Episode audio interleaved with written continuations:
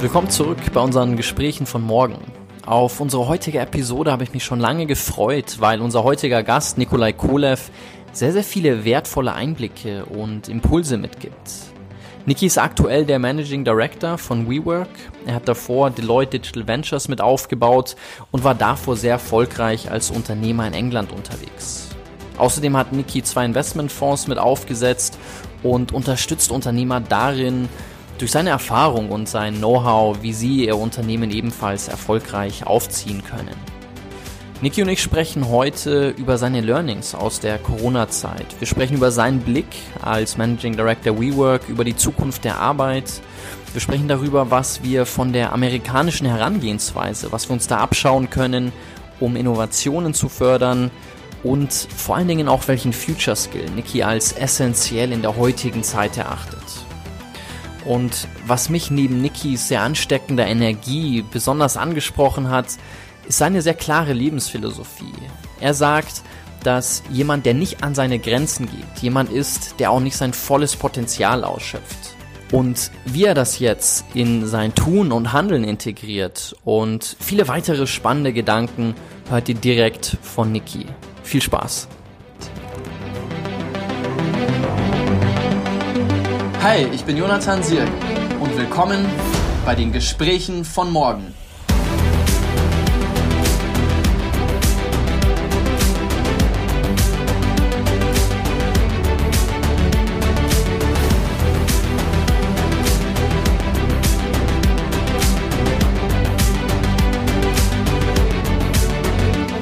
Niki, herzlich willkommen bei unseren Gesprächen von morgen. Ich muss sagen, dass ich mich total freue, dass du heute mit dabei bist, weil du für mich jemand bist, mit dem man spricht und sich danach irgendwie voller Energie fühlt aufgrund der Energie und dem Feuer, äh, das du hast. Und ich fühle mich nach den Gesprächen mit dir irgendwie immer aufgeladen und voller Tatendrang. Und deswegen erstmal vielen Dank, dass du dir heute die Zeit genommen hast und, und mit bei uns dabei bist. Vielen Dank für die Blumen. Ich freue mich auch sehr.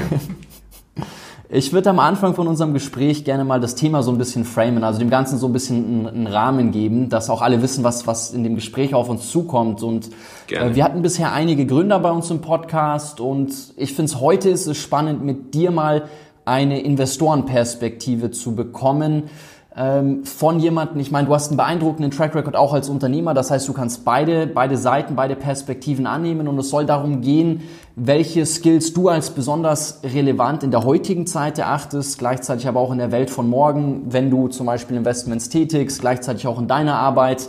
Und bevor wir da tief eintauchen, denke ich, ist es für die Zuhörer einfach spannend, dich, den Niki Kolev, so ein bisschen greifen zu können. Ich meine, du bist nächstes Jahr oder dieses Jahr 40, hast aber in deinem Leben schon so viel auf die Beine gestellt. Also ich finde es unheimlich faszinierend und, und deine Vita ist sehr beeindruckend. Und äh, du hast jetzt dieses Jahr als Managing Director von WeWork gestartet für den Dachbereich und für Nordeuropa, warst davor bei äh, Deloitte, hast da den, den Digital Venture Bereich aufgebaut und vielleicht kannst du einfach ein bisschen was erzählen, wie du dazu gekommen bist, was du heute machst äh, was dein Hintergrund ist und ja, wie, wie, wie du es einfach geschafft hast, in, in, in so jungen Jahren so viel auf die Beine zu stellen. Sehr gerne. Ähm, ich gebe dir, ich kann dir einen 60 Sekunden Abriss sozusagen durch den CV geben, aber viel spannender ist es eigentlich über die Kehrseite, also über die Sachen, die man im CV nicht erzählt, nämlich all die Sachen, die mhm. vielleicht nicht so toll gelaufen sind und die aber wiederum der Grund oder der Grundstein waren, um andere Dinge zu machen. Mhm. Ähm, also ich habe nach meinem, ähm, erstens ist der, der Name ja nicht ganz tief bayerisch. Also ich bin in, in Sofia geboren, äh, bin aber hier aufgewachsen. Äh, auch das ist übrigens eine prägende. Ich war knapp acht Jahre alt, als, äh, als meine Eltern nach, äh, nach Erlangen zogen. Auch das war eine prägende Zeit, ähm, die dann später, was man vielleicht anfangs nicht ganz realisiert, die man aber durch die Reflexion dann später immer wieder aufkommt, dass das sehr prägend war. So, ich habe nach dem Studium ähm, ganz klassisch bei der Beratung angefangen, habe dann nach äh, knapp zwei Jahren gemerkt, ähm, da sind unternehmerische Komponenten dabei, die einfach zu wenig für mich waren. Bin dann nach London gegangen und war ähm, als Teil des Management-Teams von einem, heute würde man es Fintech schimpfen, damals war das einfach ein ganz banales Online, äh, and Payments äh.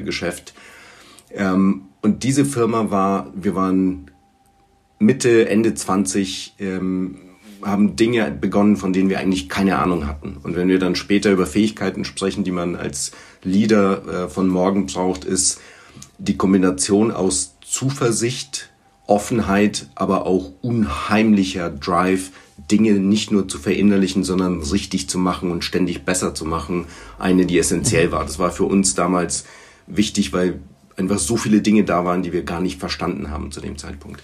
So dieses Business haben wir dann 2011 ähm, verkauft an einen Finanzinvestor und dann kam ich zurück nach Deutschland. Ähm, dann kam die, die Deloitte-Zeit, die du angesprochen hast, wo wir knapp sechs Jahren äh, das Ventures-Geschäft aufgebaut haben, digitale Transformation im ja eigentlich im DAX-Umfeld ähm, sehr stark geprägt haben, wo wir gesagt haben, nein, es kann nicht immer nur auf einer strategischen Ebene aufs Papier gehen, sondern man muss eigentlich Businesses aufbauen. Wirklich Businesses als Corporate aufbauen ist Teil deiner Zukunft. Das ist Teil deiner Überlebensstrategie. Das ist Teil deiner kulturellen Erneuerung. Das ist Teil deines Onboardens von neuen Kräften und so weiter und so fort. So, und das äh, parallel dazu habe ich dann äh, mit meinem Partner Andy Goldstein angefangen äh, zu investieren und das in zwei Investmentfonds abgebildet, ähm, wo wir in Tech, Deep Tech, äh, Biotech, viel B2B äh, investieren mit über 40 Investments. So, und zu Beginn des Jahres habe ich mich äh, entschieden, das Ganze auf den einen der größten Turnarounds dieser Zeit äh, anzuwenden, nämlich auf WeWork, wo ich das ähm, zentral Nord-Osteuropa-Geschäft ähm, verantworte. Das ist eine enorme Herausforderung, weil du da ganz andere Skills brauchst. Also du bist dann nicht mehr auf einer Hyper-Growth-Curve, äh, wo es jeden Tag schneller weitergeht, sondern da geht es einfach knallhart darum, ähm, ja, ein Geschäft wirklich komplett auf den Prüfstand zu stellen. Ja, einen richtigen Turnaround durchzuführen und trotzdem weiter zu wachsen. Und dann kommt äh, inmitten dieses, äh, dieses Effort sozusagen, kommt dann die größte äh, Pandemie ähm, unserer Zeit äh, auf dich zu. Also es ist eine unglaublich spannende Geschichte. Aber da stehe ich heute, bin äh, verheiratet und habe zwei Kinder, acht und fünf. Das ist auch sehr prägend auf einer Reise wie du dann mit Kindern umgehst, weil die interessiert es überhaupt nicht, ob du Managing Director, Partner, CEO oder was auch immer du bist. Äh, später bin ich gespannt von dir zu hören, wie du das alles unter den Hut bekommst. Aber man, man hört ja bei dir schon raus, dass du jemand bist, der. Nein, das ist Ironie, natürlich. Der, das kracht an jeder Ecke. Der, der, der ständig neue Herausforderungen sucht und das auch braucht und diesen Kitzel auch braucht. Und was mich interessieren würde jetzt in, in, in deinen Jahren und äh, all, all den Projekten, all dem, was du gemacht hast, wer hat dich denn da am meisten geprägt? Von wem hast du am meisten gelernt? Unterschiedlich. Ich habe nicht diese, ähm, ich habe nicht diesen einen North Star. Also es gibt nicht diese eine Person in meinem Leben, äh, die, die mich prägt oder der ich sozusagen nacheifere oder von der ich lerne. Ich glaube, dass mich in ganz früher Zeit ähm, mein Großvater mütterlicherseits sehr geprägt hat. Das war jemand, der ganz viele Sprachen gesprochen hat, der ähm, für ein ehemaliges Ostblockland äh, unheimlich viel gereist ist. Und das hat mich fasziniert. Also dieses viele Teile der Welt sehen, viele Sprachen sprechen, dadurch Zugang zu vielen Kulturen zu haben, das war für mich einfach ein, ja, einfach faszinierend. Ähm, die der Mut meiner Eltern, sich in einer Umbruchszeit bei absoluter Ungewissheit für das Wohl und für die Zukunft der Kinder und im Zweifel gegen die eigene Zukunft zu entscheiden, hat mich maßgeblich geprägt in der Art und Weise, wie ich meine eigene Familie sehe, wie ich Bedeutung Familie, Business und so weiter einordne. Geschäftlich haben mich eigentlich immer Leute dadurch, dass ich relativ jung immer verglichen mit meinen Peers in Position gekommen bin, hatte ich immer den Vorteil, Leute, die 20, 25 Jahre älter waren als ich, aus, der, aus nächster Nähe zu sehen. Und es war unglaublich hilfreich. Sowohl die Ups als auch die Downs. Vor allem die Downs. Weil du dann aus nächster Nähe sehen konntest, was machen Leute falsch? Wo möchte ich in 20 Jahren auf keinen Fall sein? Warum agieren Leute so aus dieser Position? Und das hat mich, also es war keine bestimmte Person, sondern in jedem Abschnitt äh, waren es unterschiedliche Personen, die mich eben geprägt haben. Du hattest eingangs gesagt, dass du uns kurz dein CV, die Zusammenfassung gibst und dann auch darüber sprechen mhm. möchtest, was eigentlich nicht im CV steht. Äh, kannst du dazu ein bisschen was sagen? Weil ich denke, es ist immer ganz interessant, so wenn man gewisse Dinge gemacht hat und dann darüber spricht, so okay, was, was habe ich geleistet, ist es relativ einfach dann, sich irgendwie gut darstellen zu können mhm. und zu sagen, okay, schau einfach an, das sind meine Erfolge und dann aber zu hören, okay, was hat weniger gut geklappt, äh, wie, wie du schon gesagt hast, da glaube ich, kann man dann den größten Mehrwert eigentlich als Zuhörer auch draus ziehen oder in Gesprächen. Ich finde es immer unheimlich spannend, egal wie erfolgreich jemand ist, diese, diese Lücken auch mal zu bekommen und zu hören, okay, durch welche Struggles bist du eigentlich durchgelaufen ähm, und, und was hast du daraus dann, dann für dich mitgenommen und wie hat dich das auch als Mensch vorangebracht und, und dich als Mensch geprägt. Ähm, das ist dann eigentlich das, das, das Superspannende. Sehr gerne. Ähm, vielleicht nicht, nicht unbedingt chronologisch, ähm, aber ein für mich rückblickend sehr, ähm, sehr maßgebliches Erlebnis war, dass als ähm, ich nach Deutschland kam, ich konnte ja kein Wort Deutsch. Also ich kam in die dritte Klasse und konnte irgendwie kein Wort Deutsch und dann stand ich vor der Fragestellung, äh, wie schnell bin ich in der Lage, jedem meiner Mitschüler Bulgarisch beizubringen oder wie schnell bin ich in der Lage, Deutsch zu lernen. Und dann war es einfach eine N1 gegen N gleich 29 Entscheidung. Ähm, so dieses, aufgrund dieser Tatsache musste ich die dritte Klasse wiederholen, was für mich ähm, unheimlich, unheimlich belastend war zu der Zeit. Das hatte sich nicht wie, also nicht eine Klasse zurück, sondern es hatte sich wie tausend Klassen zurück angefühlt. Ja. Ich habe das einfach nicht verstanden, warum das jetzt sein musste. Und dieses Erlebnis hat mich insoweit geprägt, dass es eine Ambition in mir geweckt hat, die glaube ich schon immer da war, aber das hat es einfach nochmal so richtig rausgeholt zu sagen, es gibt eigentlich kein Aufgeben. Jedes Mal, wenn dich einer irgendwie nach unten drückt oder wenn einer sagt, äh, setzen ist nicht für dich, dann ist das vielleicht nicht der Weg, aber es gibt einen Weg, der da dran sogar vorbeiführt und höher und einfach höher führt. Ähm, es gab auch Erlebnisse in meiner ersten Beratungszeit, die mich einfach, ich war da auf einem, auf einem sogenannten Fast Track, den es in Beratung gibt, wo, wo du einfach noch stärker gepusht wirst. Was mich da sehr beeindruckt hat, ähm, nicht im positiven Sinne, sondern was mich äh, einfach dazu verleitet hat zu sagen, this is not mine, ich muss das anders machen, war diese starke hierarchische Abstufung, dass du als Junior, da war es nicht wichtig, was du zu sagen hattest, sondern und was, was dein Denken war und wie deine Ansätze waren, sondern war es einfach Fulfillment war wichtig. Ja, einfach mach, mach Excel, mach das, mach jenes. Und ich hatte aber das Gefühl, dass ich eigentlich Ideen hatte und, und Sachen machen wollte, die, die vielleicht besser, schneller zum Ergebnis geführt hätten, zu einem besseren Ergebnis geführt hätten. Und das war eine unglaubliche Frustration. Und da habe ich gesagt, okay, you, you can't, you need to understand the system before you can break the system. But once you understood the system, go break the system if it's not working, ja. Und das ähm, hat mich einfach, da habe ich gesagt, okay, wo ist, wo ist das Feld, wo ich einfach zeigen kann, dass das, was ich sagen will, dass das, was ich machen will, funktioniert. So, und dann, und das ist vielleicht ein gutes Learning für, für junge Leute. Der, der Weg, der gesetzt ist, da gibt es ganz wenig Überholspuren. Auf der Autobahn gibt es vier Spuren oder drei, je nachdem, wo man ist. Da gibt es keine fünfte und sechste Spur.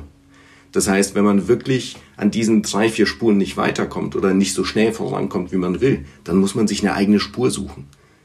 Und die ist am Anfang schwieriger zu begehen, aber wenn die einmal sitzt, dann ist es eine Highspeed-Spur. Und dann mhm. gibt es nach dieser Spur immer wieder die Möglichkeit, viel weiter vorne zurück auf die Autobahn zu kommen. Also ein eine Abzweigung muss, ein Umweg muss kein Abweg sein. Ganz im Gegenteil. Ein Umweg kann sogar viel schneller sein, kann beschleunigend wirken. Vielleicht noch eine Erfahrung aus der, aus der, aus der Deloitte-Zeit. Bei der, die Deloitte-Zeit hat mich gelehrt, dass wenn Leute dir Vertrauen geben und wenn du was Neues beginnst, wenn du jung bist, wenn du nicht more of the same machst, dann muss dir irgendjemand das Vertrauen geben. Dann muss irgendjemand in dich investieren. Und Vertrauen ist viel wichtiger als Geld.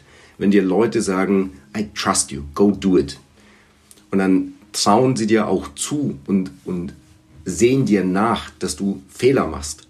in der Summe, und auch das ist ein Learning, damit wir uns nicht falsch verstehen. Ja, es gibt dieses, es gibt beim Tennis dieses Unforced Error. Ja, das ist, wenn du so fünfmal hintereinander das Ding ins Netz knallst, dann ist es nicht so gut.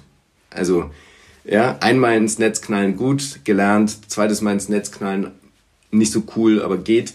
Wenn du dreimal hintereinander das Ding reinknallst, dann ist es ein Unforced Error. Also diese Dinge verzeiht niemand. Weder im Sport noch im Business. Aber den ersten Fehler muss man dir zugestehen, den zweiten vielleicht auch noch der gleichen Art. Ja. Am Ende des Tages muss mehr Positives auf dem Konto stehen als Negatives und dann kommst du auch weiter. Und das war eine, eine große Erfahrung aus der Deloitte-Zeit, dass obwohl am Anfang nicht alles saß, es ein unheimliches Backing gab, ein unheimliches Vertrauen, dass das der richtige Weg ist. Und das hat sich dann am Ende zigfach äh, für die Firma und für uns alle ausgezahlt, ähm, aber es gab nicht so rosige Tage am Anfang. Und das ist das, was eben im CV nie steht, ja, weil das, im CV stehen immer nur rückwirkend Resultate, aber nicht der Weg, wie man dahin kam. Niki, was glaubst du, muss man mitbringen, dass einem dieses Vertrauen geschenkt wird? Weil, wie, wie du sagst, so, es ist, es, das ist eigentlich das Entscheidende, was du brauchst auf deinem Weg, dass mal jemand sagt, hey, okay, ich glaube an dich, ich glaube, du schaffst es und jetzt geh und, und, und mach dein Ding. Was glaubst du, ist es, was, was eine Person, ist es eine Haltung, ist es ein Mindset oder, oder was, was musst du mitbringen, dass dir, dass du dieses Glück, dieses Vertrauen auch erzwingen kannst? Ich glaube, es ist eine Kombination aus, äh, aus Sachen. Also es ist leider nicht eine Sache. Ich glaube, es ist ein Bouquet aus ähm, aus Sachen, die man mitbringen muss. Also es ist leider, zumindest aus meiner Sicht, es ist leider nicht dieses eine. Es ist nicht deine Ambition, es ist nicht dein Drive. Aber es ist eine Kombination aus erstens ein Track Record. Wenn Leute, und Track Record heißt nicht, du, du warst immer wieder im gleichen Feld erfolgreich, sondern Track Record heißt, du hast nachgewiesen, dass du Erfolge erzielen kannst. Du hast nachgewiesen, dass du mit Niederlagen erfolgreich umgehen kannst. Du hast nachgewiesen, dass du aus Niederlagen ebenso oder mehr lernst als aus Erfolgen.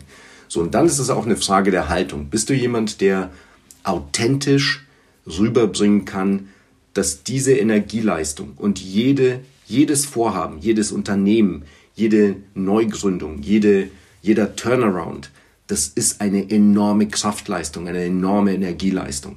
Und du musst überzeugen können, dass du in der Lage bist, dass du die Reserven hast, und in der Lage bist, diese Energieleistung über den ganzen Weg zu gehen. Und du musst überzeugen können, das ist mindestens so wichtig, dass du in der Lage bist, diese Energieleistung, diese Ambition auf all diejenigen, die mit dir diesen Weg gehen, zu übertragen und dabei eine gegenwirkende Energie zu erzeugen, die noch stärker ist. Dass die Leute, die dabei sind, dir glauben, dass sie dir wieder Energie zurückgeben, dass das in, wie so ein Ball ist, der anfängt zu rollen und der nicht mehr zu stoppen ist dass die Richtung sich zwischendurch immer wieder ändert, ist kein Thema. So ist die Welt. Ja, die Welt ist kein theoretisches Modell.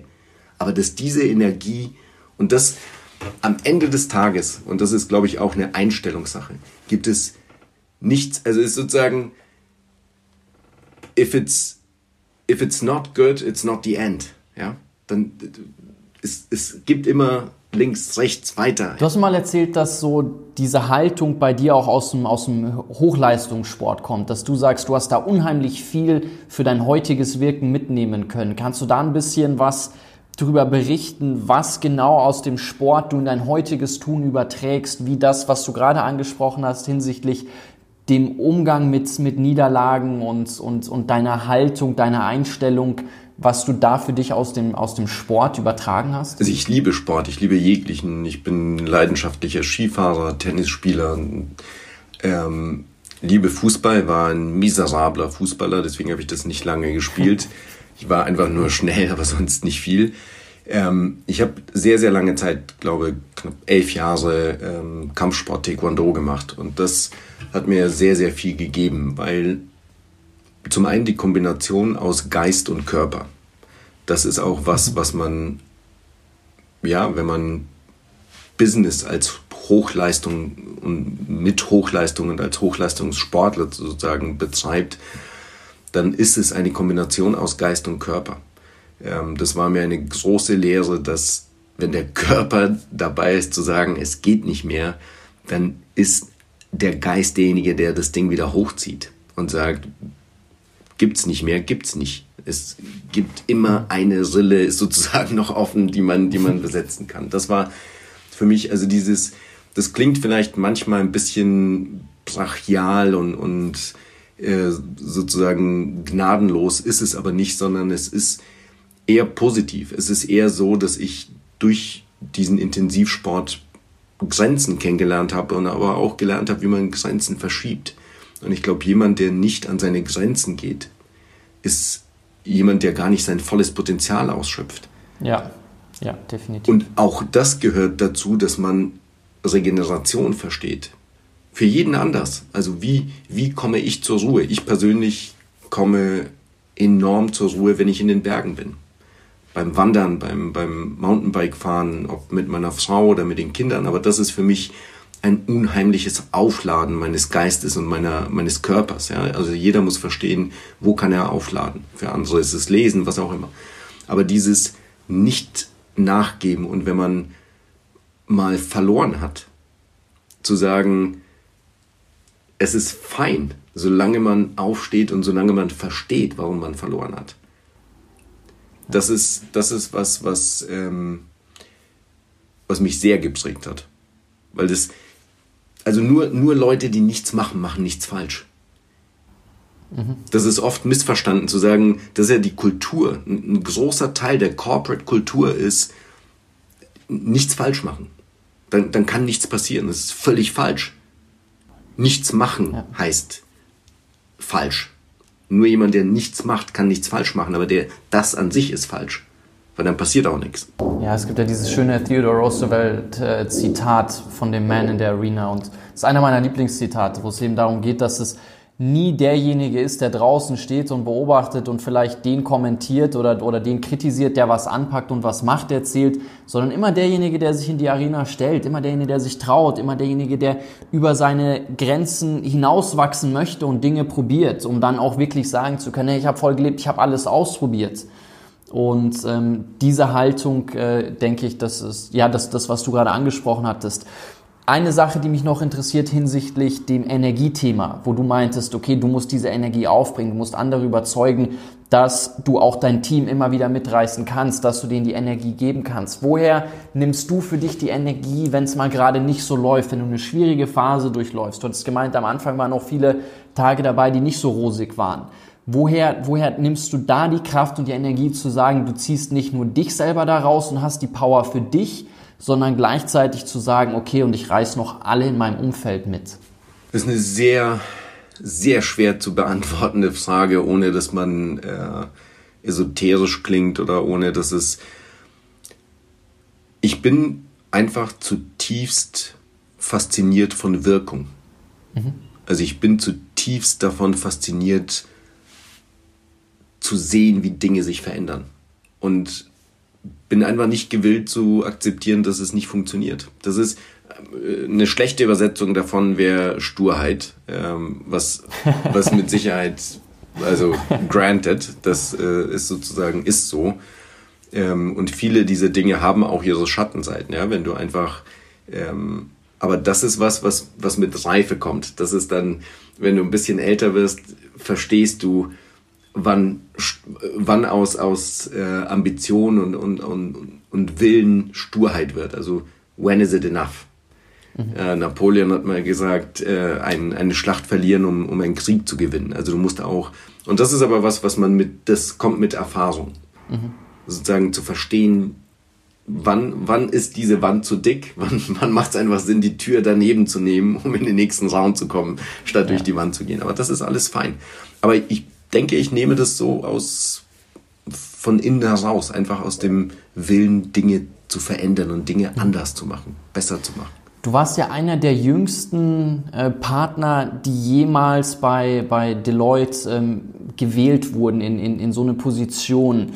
Ähm, wir hatten eingangs äh, mal oder vor dem Gespräch äh, über, über die Janina gesprochen, über die Janina Kugel und, und über ihre Persönlichkeit und ich fand es ganz interessant in einem Gespräch mit ihr, hat sie mal gesagt, dass so mit Mitte 25, wenn du zum ersten Mal irgendwie Führungsverantwortung übernehmen sollst und, und in so eine Position äh, gehievt wirst oder, oder da die Möglichkeit hast, so eine Position einzunehmen, hast du eigentlich gar keine Ahnung. Aber du musst so tun, als hättest du Ahnung und du musst irgendwie das nach außen auch noch verkörpern.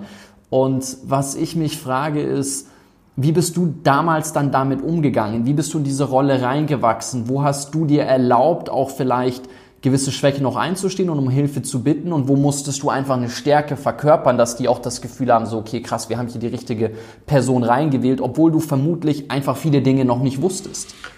Es gibt, es gibt einen, einen tollen Satz äh, in der Beratung, der heißt ähm, absolut selbstsicheres Auftreten bei völliger Ahnungslosigkeit. Ähm, das ist, ist, ist, nichts, ist nichts Gutes. Nein, also die Janina hat völlig recht. In, in so jungen Jahren kannst du gar nicht diese Erfahrung haben, kannst du gar nicht dieses Skillset schon aufgebaut haben, selbst wenn du die Veranlagung hast, selbst wenn du das Interesse und so weiter hast.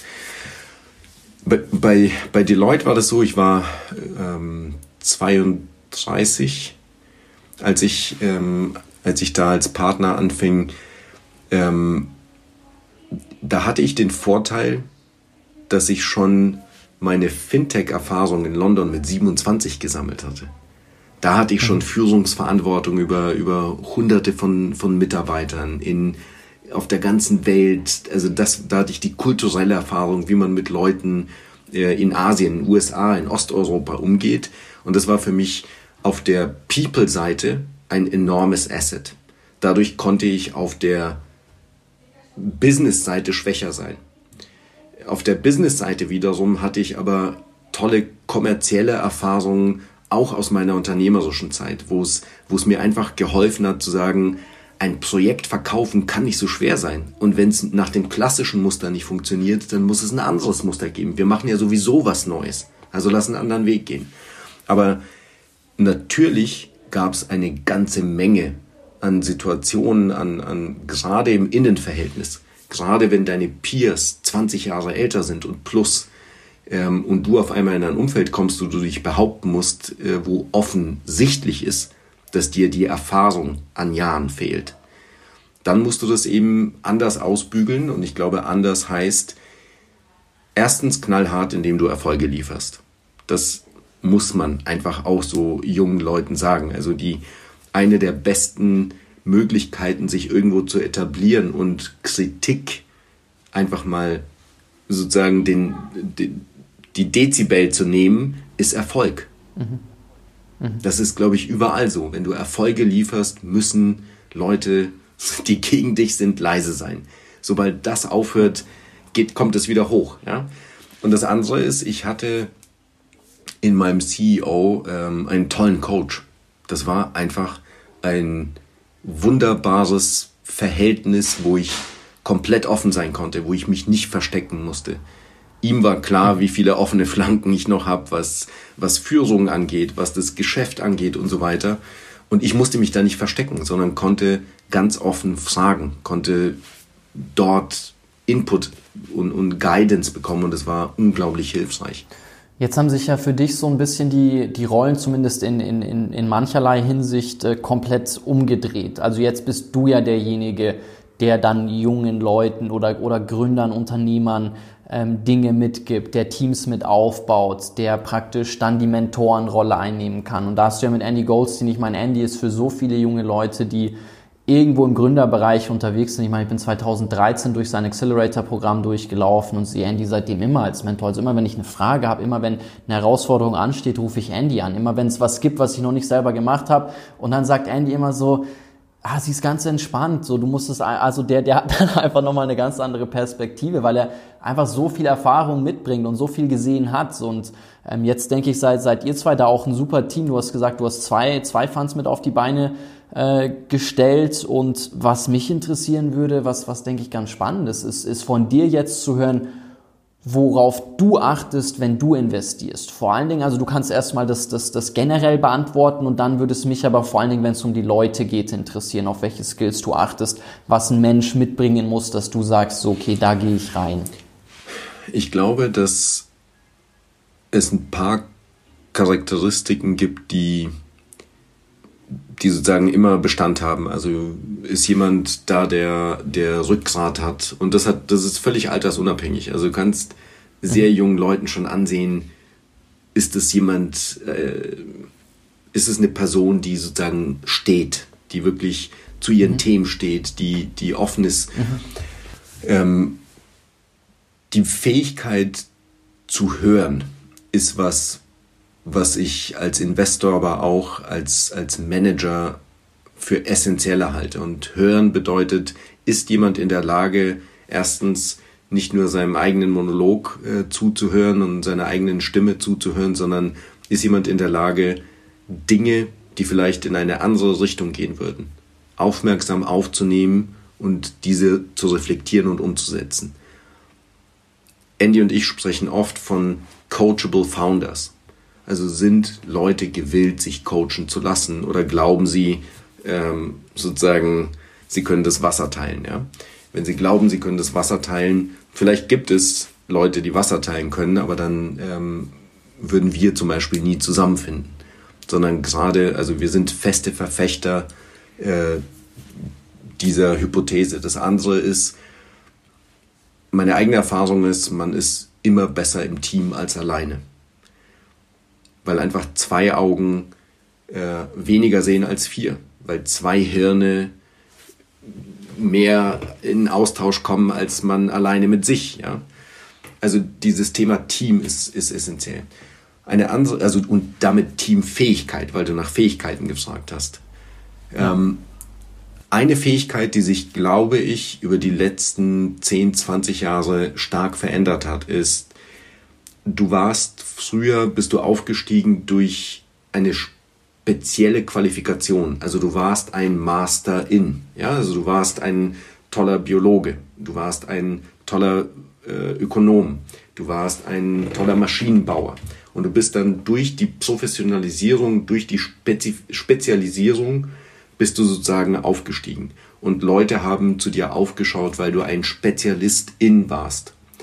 Heute ist es viel wichtiger, ein People Specialist zu sein, also die Fähigkeit zu haben, mit Menschen umzugehen, diese emotionale Intelligenz zu besitzen, unterschiedliche Teams von Tech zu ähm, Product, zu Business, zu Finance und so weiter, die anzuleiten, die zu führen und die immer wieder neu aufzustellen. Warum?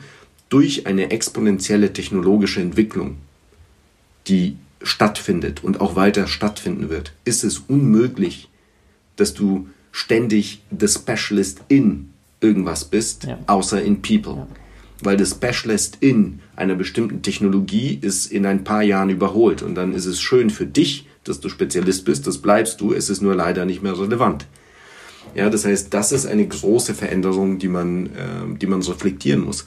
Im, Im unternehmerischen Umfeld, aber auch als Investor. Gibt es weitere äh, Fähigkeiten oder Eigenschaften, wo du sagst, die haben sich jetzt in den letzten Jahren extrem gewandelt oder Dinge, die heute zunehmend wichtiger werden, ähm, wo du sagst, das war vor 10, 15 Jahren noch überhaupt nicht der Fall? Ich würde sagen, dass die, die Belastbarkeit der Technologie, also die, wenn du dir anschaust, zur Dotcom-Zeit, also so 2000, äh, 2001, 2002, als die, die, die ersten größeren E-Commerce-Sachen aufkamen. Das war ein Teil der, der Blasenbildung war ja auch, dass die Technologie schlichtweg nicht belastbar war. Also die Sachen, die da konzipiert und, und hochgefahren wurden, waren vielleicht von der Business-Idee, vom, vom Konzept vielleicht richtig und, und sinnvoll. Die Technologie konnte dem nur nicht standhalten. Die, die Skalierbarkeit war nicht da. Heute hast du auf deinem Smartphone mehr Intelligence, mehr Tech als die ganze Clinton-Administration äh, zur Verfügung hatte, inklusive Intelligence Services und so weiter. Das heißt, die Belastbarkeit der Technologie und damit auch die Ernsthaftigkeit und die, das Ernst zu nehmen eines kleinen Tech-Spielers ist ein völlig neues Battlefield. Die, die Parameter, die Sportart verändert sich. Weil ich heute mit einer Firma, die vier Jahre alt ist, die vielleicht nur 20, 30, 40 Tech-Leute hat, ein unglaubliches Plattformgeschäft aufbauen kann, was einem 150 Jahre alten Unternehmen mit 90.000 Mitarbeitern und so weiter und so fort richtig gefährlich werden kann. Das heißt, das ist eine, eine große Veränderung und da wiederum ist die Bereitschaft oder das Weiterdenken der Investoren noch nicht so weit.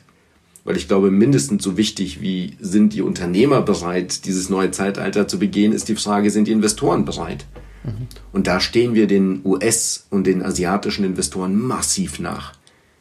US-Investoren sind zum einen viel risikobereiter, zum anderen gibt es das Thema Investment in all seinen Assetklassen von Early Stage Seed Investment, Venture bis hin zu Private Equity. Äh, die Spannbreite ist größer, die einzelnen Fächer sind tiefer und es ist einfach so, dass es Jahrzehnte mehr Erfahrung gibt. Das heißt, diese Investoren sind uns voraus in fast allen Facetten. Da müssen wir aufholen. Woran glaubst du, liegt das und, und, und wie glaubst du, können wir da aufholen? Weil ich will dir ein, ein konkretes Beispiel aus, aus meiner Historie geben. Wir hatten mal ein Projekt vor zwei Jahren, äh, wo wir uns überlegt haben, okay, das war hoch innovativ, wo wir gesagt haben, wir bräuchten vermutlich drei Millionen, um das sehr erfolgreich auf die Straße zu bringen. Und dann habe ich das hier in, in, in Europa ein paar Investoren und, und, und VCs vorgestellt.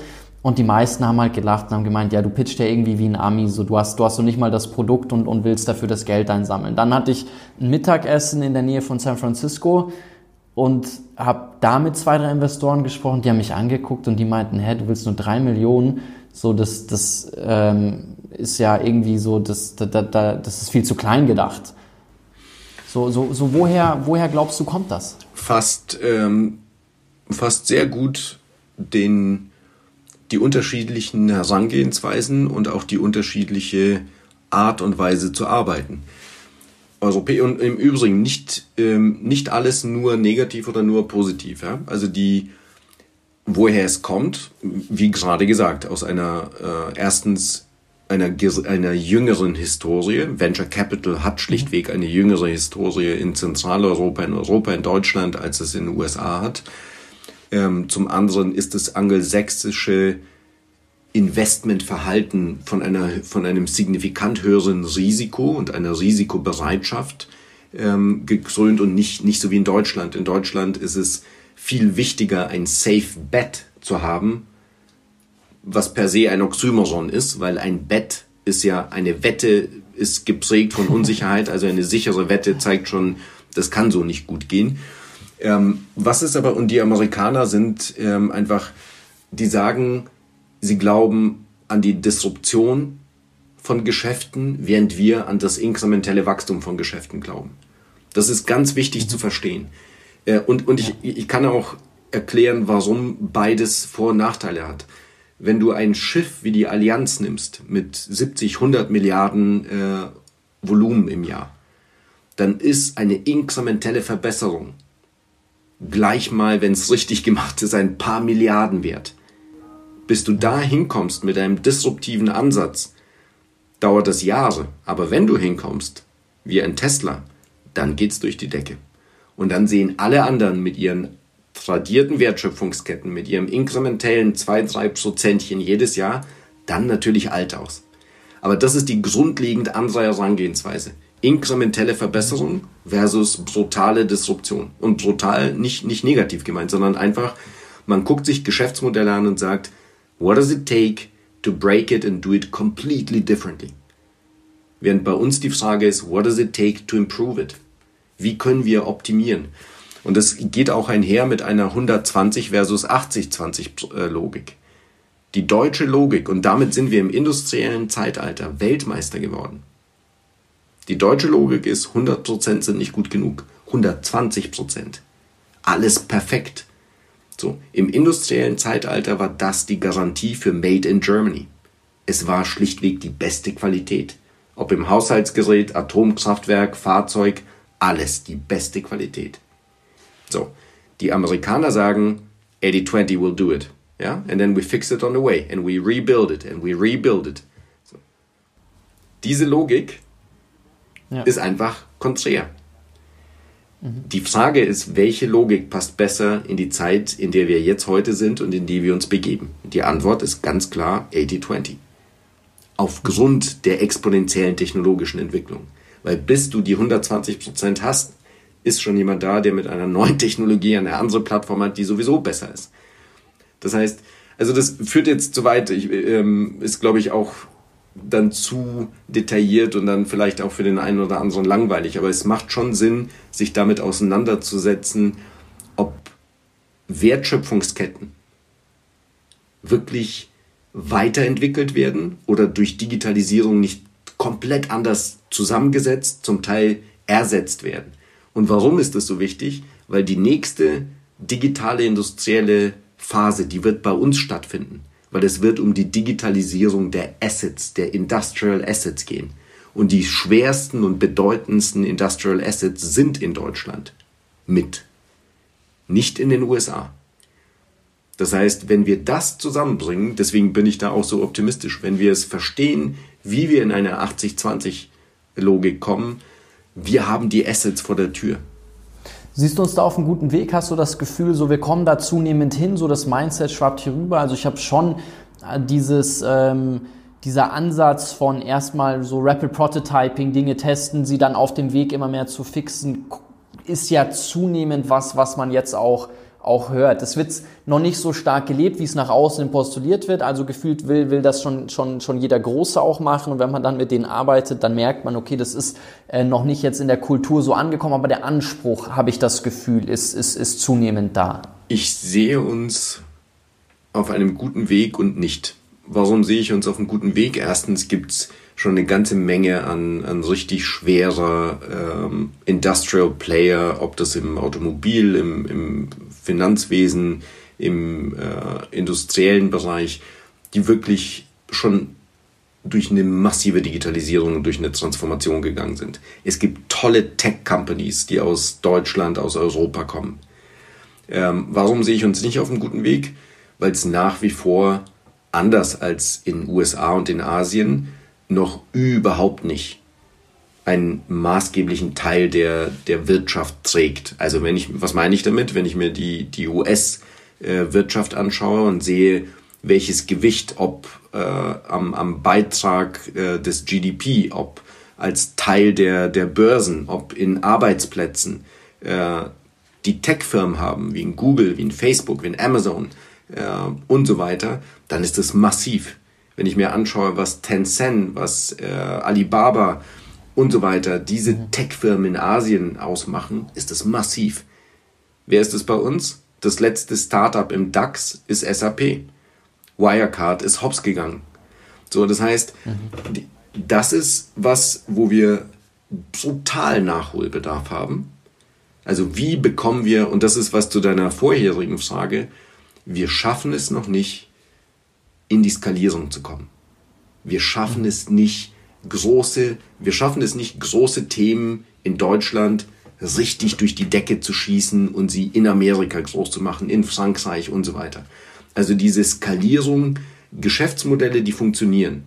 Also Companies, ja, Flixbus, ähm, andere größere Tech-Companies, die so at Scale zu bekommen, dass es gar keine Frage gibt, wo der, wo der Global Player Nummer eins ist.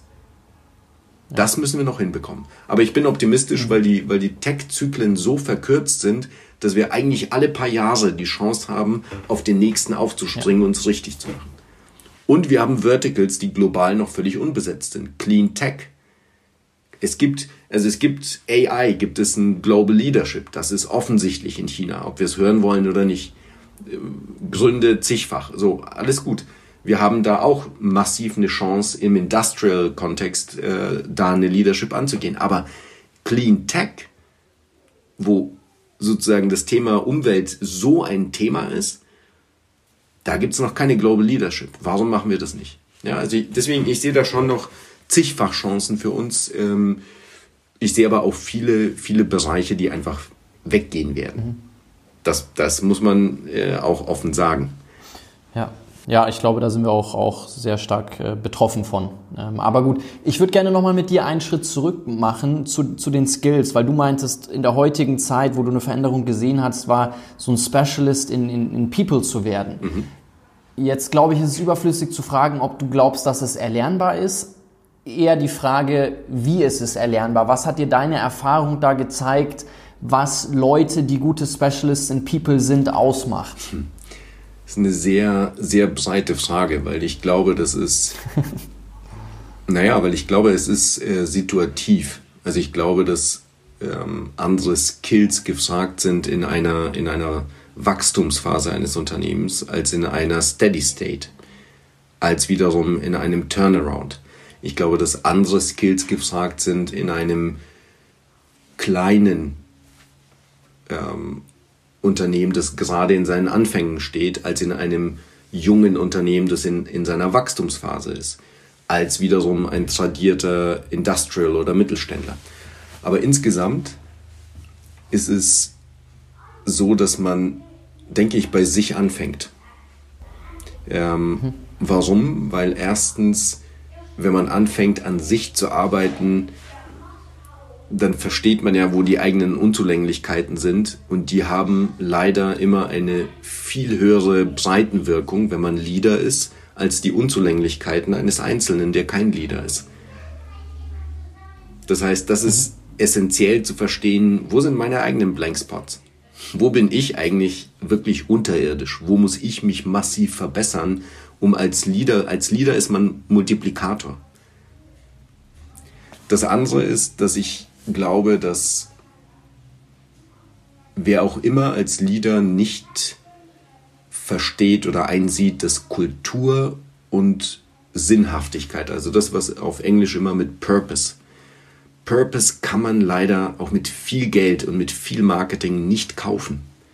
Das heißt, wenn man es nicht schafft, ein Purpose zu erzeugen, dann wird man niemanden mitnehmen können wenn man es nicht schafft, eine Kultur, und das bei der Kultur sind die Fähigkeiten einfach besonders gefragt, weil bei der Kultur ist es so ein ganz feines Gemisch aus Kultur muss top-down kommen, aber sie muss dann von jedem Einzelnen aufgenommen und weitergetragen werden. Sonst bleibt es sozusagen ein, ein Treppenwitz. Ja?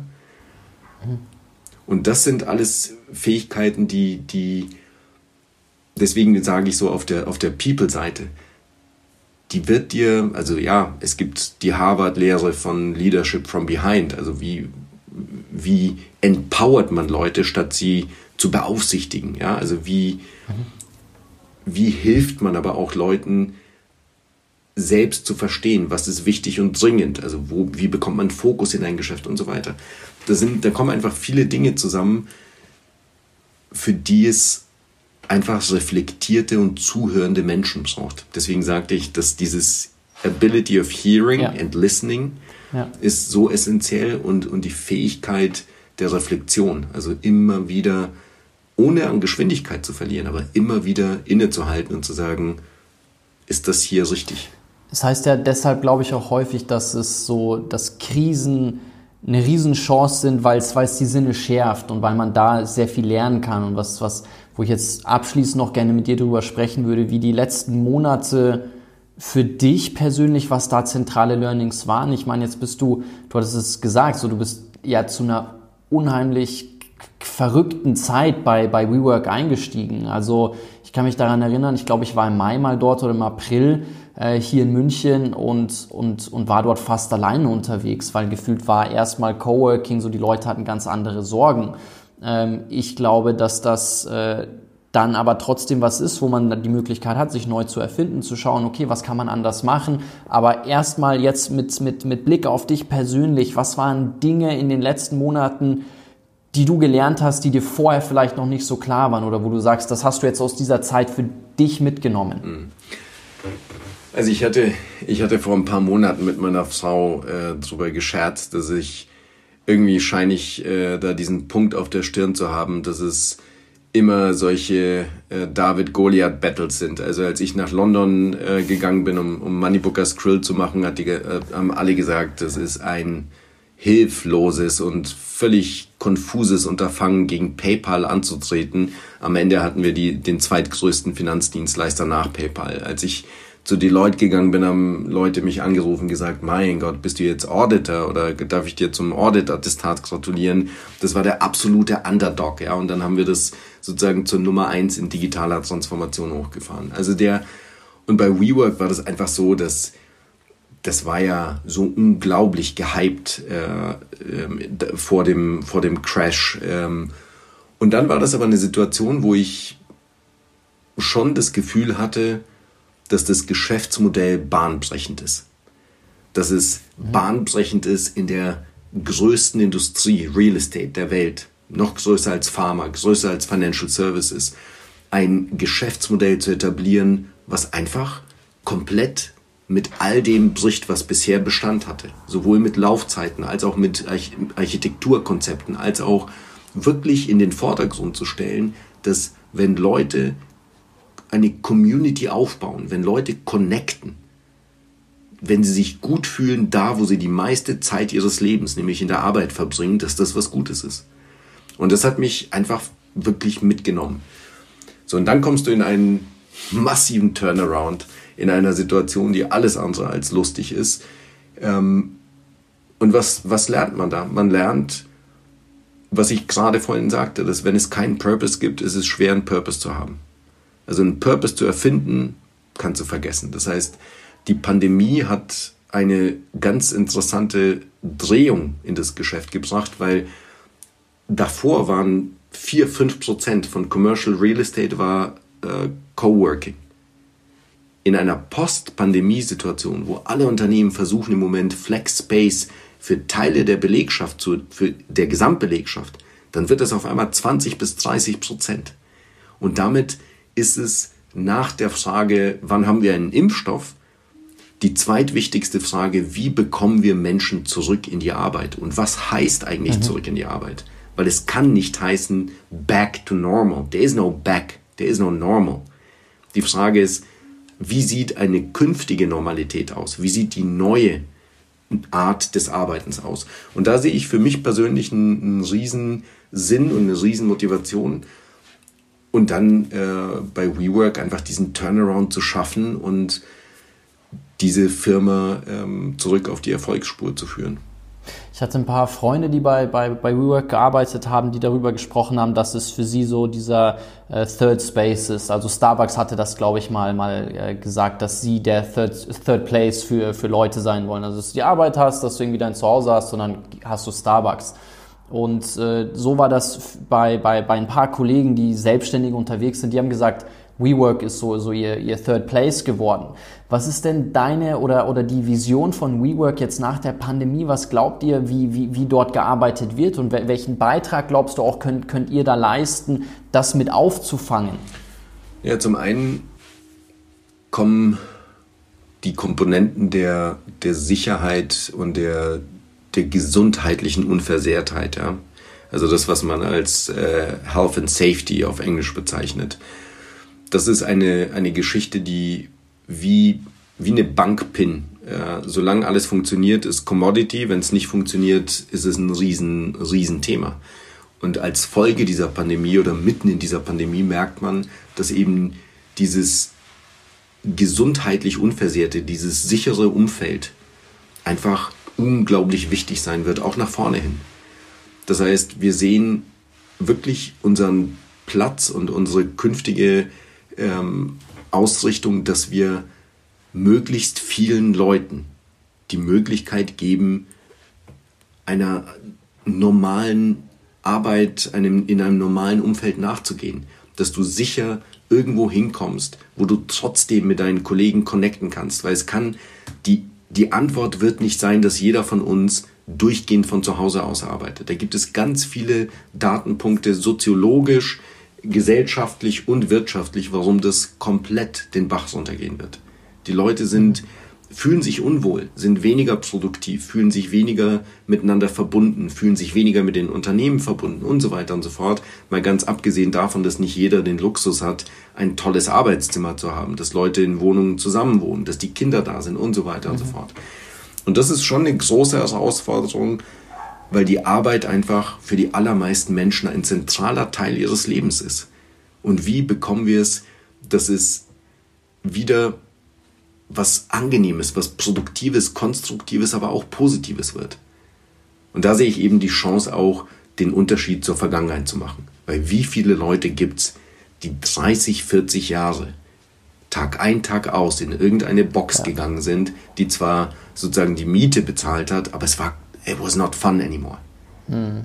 Und ich glaube nicht, ja. dass WeWork oder irgendein anderer Coworking-Anbieter äh, sozusagen diese höhere Aufgabe löst, aber wir können einen massiven Beitrag dazu leisten. Niki, ich weiß, du willst äh, noch in die Berge. Du hast ja auch gesagt, dass das was ist, wo du auftanken kannst, was, was dir hilft zu regenerieren. Ich, ich äh, könnte hier vermutlich noch, noch äh, sehr, sehr viele weitere Fragen stellen. Es ist total spannend, dir zuzuhören. Ich möchte aber noch zwei persönliche Dinge äh, von dir hören. Ich, ähm, in der Biografie von Elon Musk gibt es eine Stelle, wo er darüber spricht, so als er 30 geworden ist, hat er Dinge ein bisschen umgestellt und hat gesagt, okay, jetzt beginnt ein neuer Abschnitt im Leben und ähm, jetzt wird es Zeit, ein bisschen ernster die Dinge anzupacken und noch größer zu denken. Du stehst jetzt auch vor deinem nächsten Meilenstein und ich meine, du hast schon echt viel gemacht und, und, und echt viel erlebt, aber du hast auch noch extrem viel vor dir.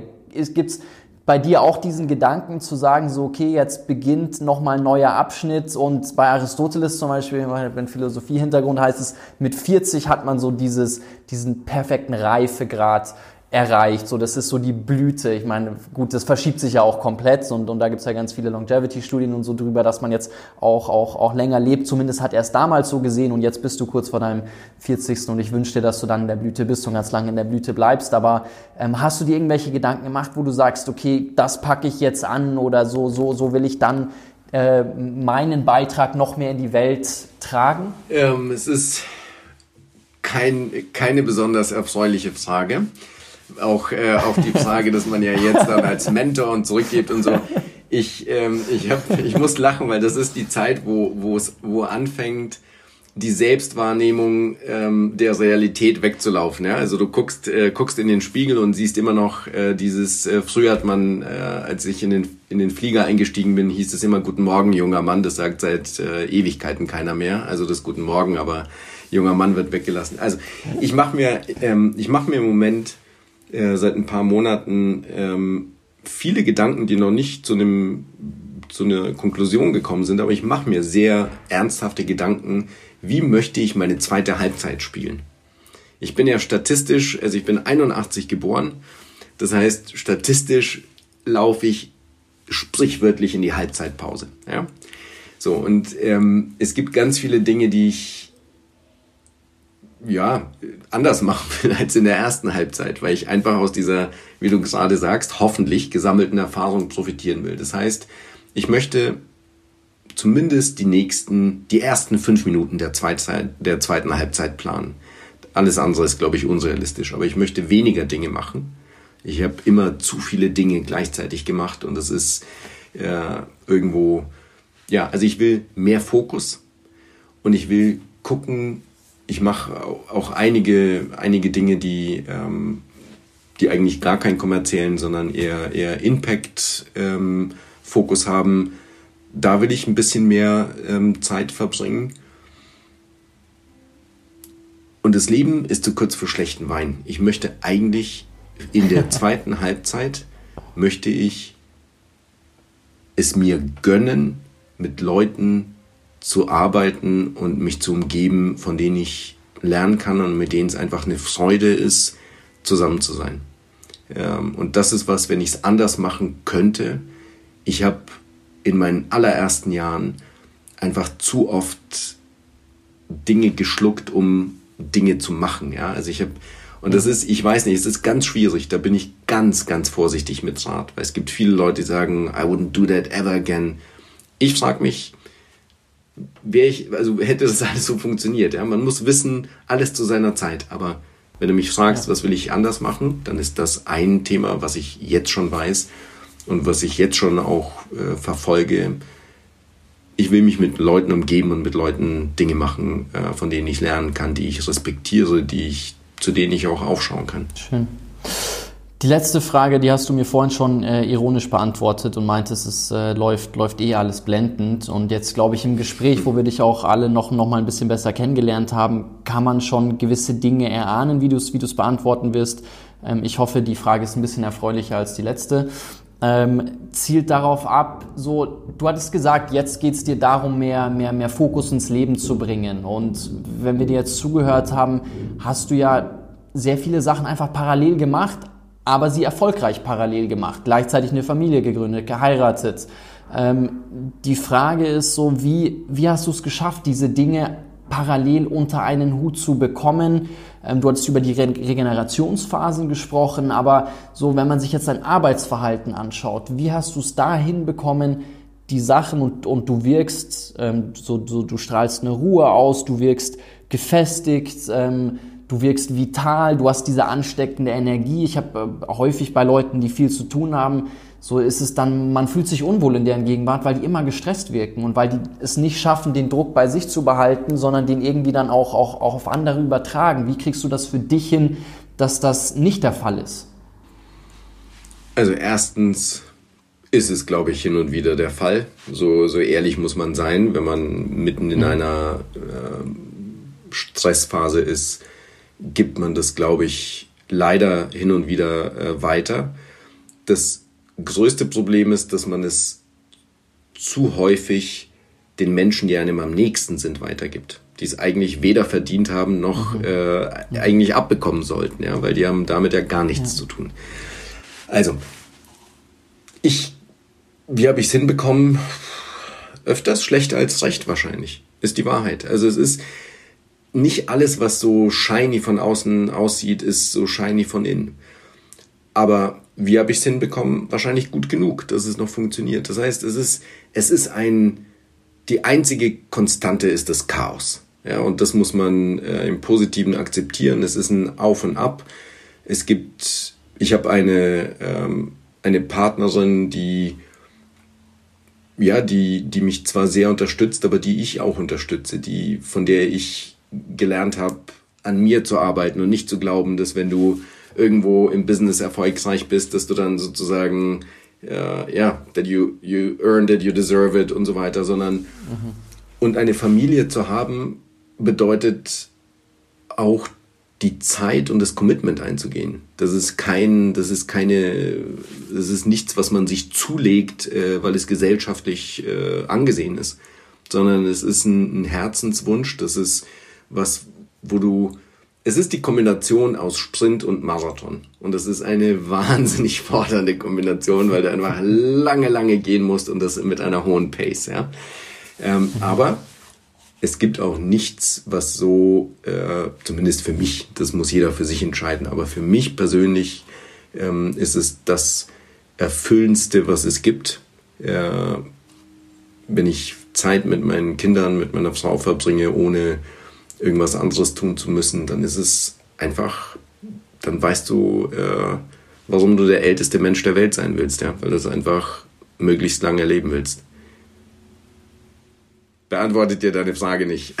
aber ich habe darauf Ich hatte gehofft, vielleicht ein paar uh klare irgendwie uh Methoden oder Ansätze zu bekommen, aber ist schön. Das ähm, ist was, was ich gerade sagen wollte, das, was ich eingangs gesagt habe, war, war, war zutreffend. Also es ist es ist einfach energiespendend, mit dir zu sprechen. Es hat unheimlich viel Spaß gemacht und ähm, ich sage vielen Dank. Ich freue mich, wenn wir uns wieder austauschen und äh, wünsche dir, ja, wünsch dir alles Gute für die, für die kommende Zeit, für die bevorstehenden Herausforderungen und ähm, bin, bin sehr froh und dankbar, dass es Menschen wie dich gibt, die einen Beitrag leisten möchten, aber auch bereit sind, das mit anderen zu teilen und das, was sie gelernt haben, anderen mitzugeben.